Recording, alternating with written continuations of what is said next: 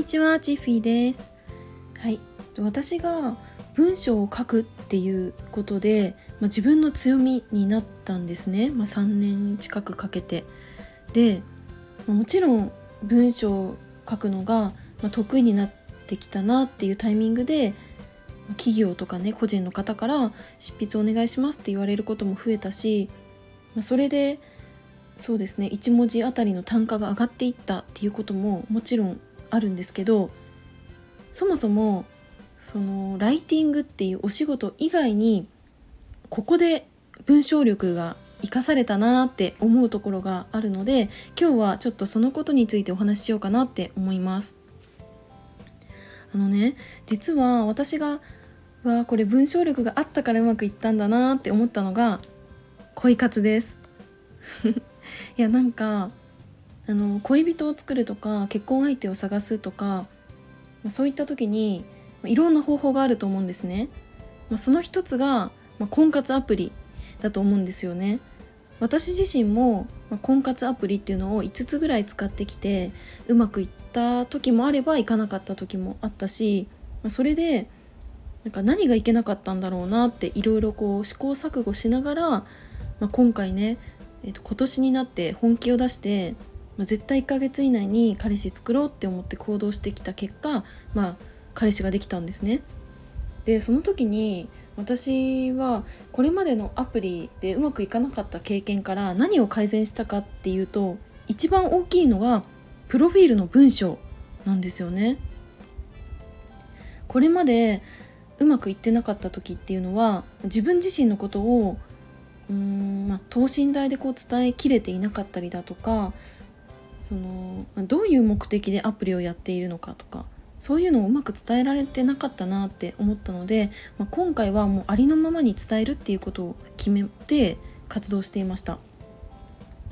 うん、もちろんさなんかプロフィールの写真っていうのもめちゃくちゃ大事だと思うんですよね。そうだから私も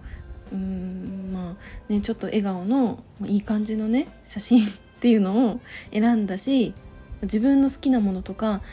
うん自分のキャラクターが伝わるような写真っていうのも、まあ、いくつか選んできたなっていうふうに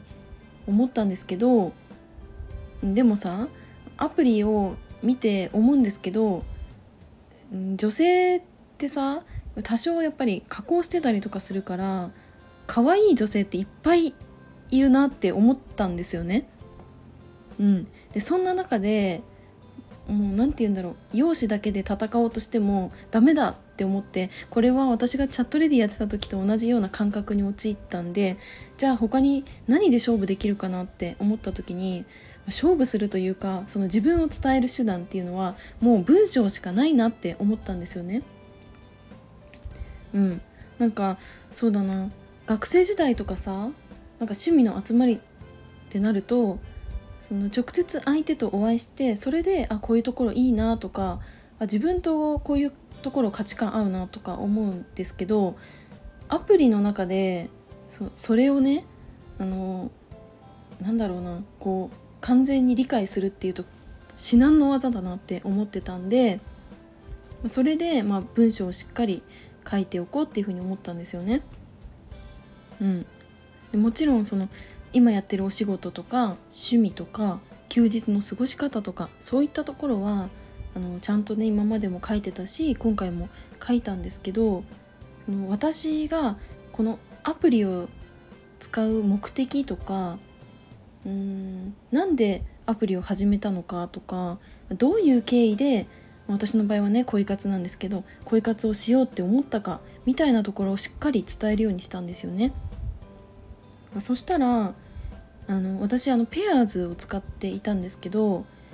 あのペアーズってまあ一番会員数が多いと思うんですね。で、まあ、女性が割と「いいね」とかももらいやすくてうん私の場合は今回ね24時間以内で500プラス「いいね」をねいただけたんですけどただ「いいね」だけをこうもらうっていうのは今までも、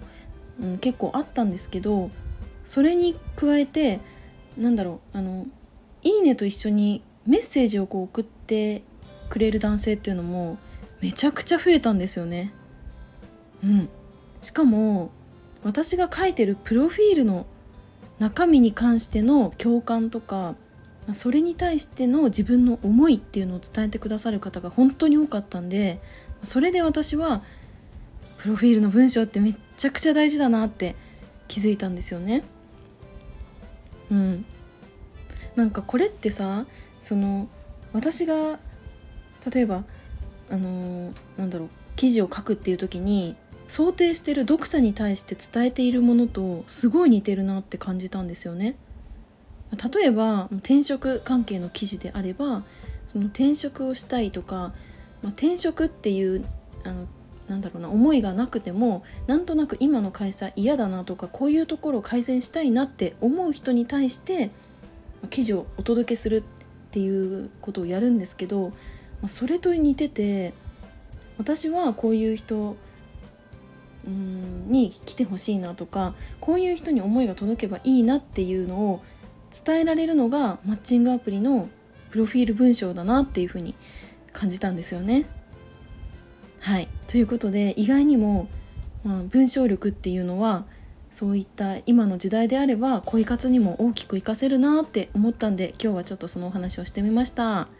はい今日も最後までお付き合いいただきありがとうございました。バイバーイ。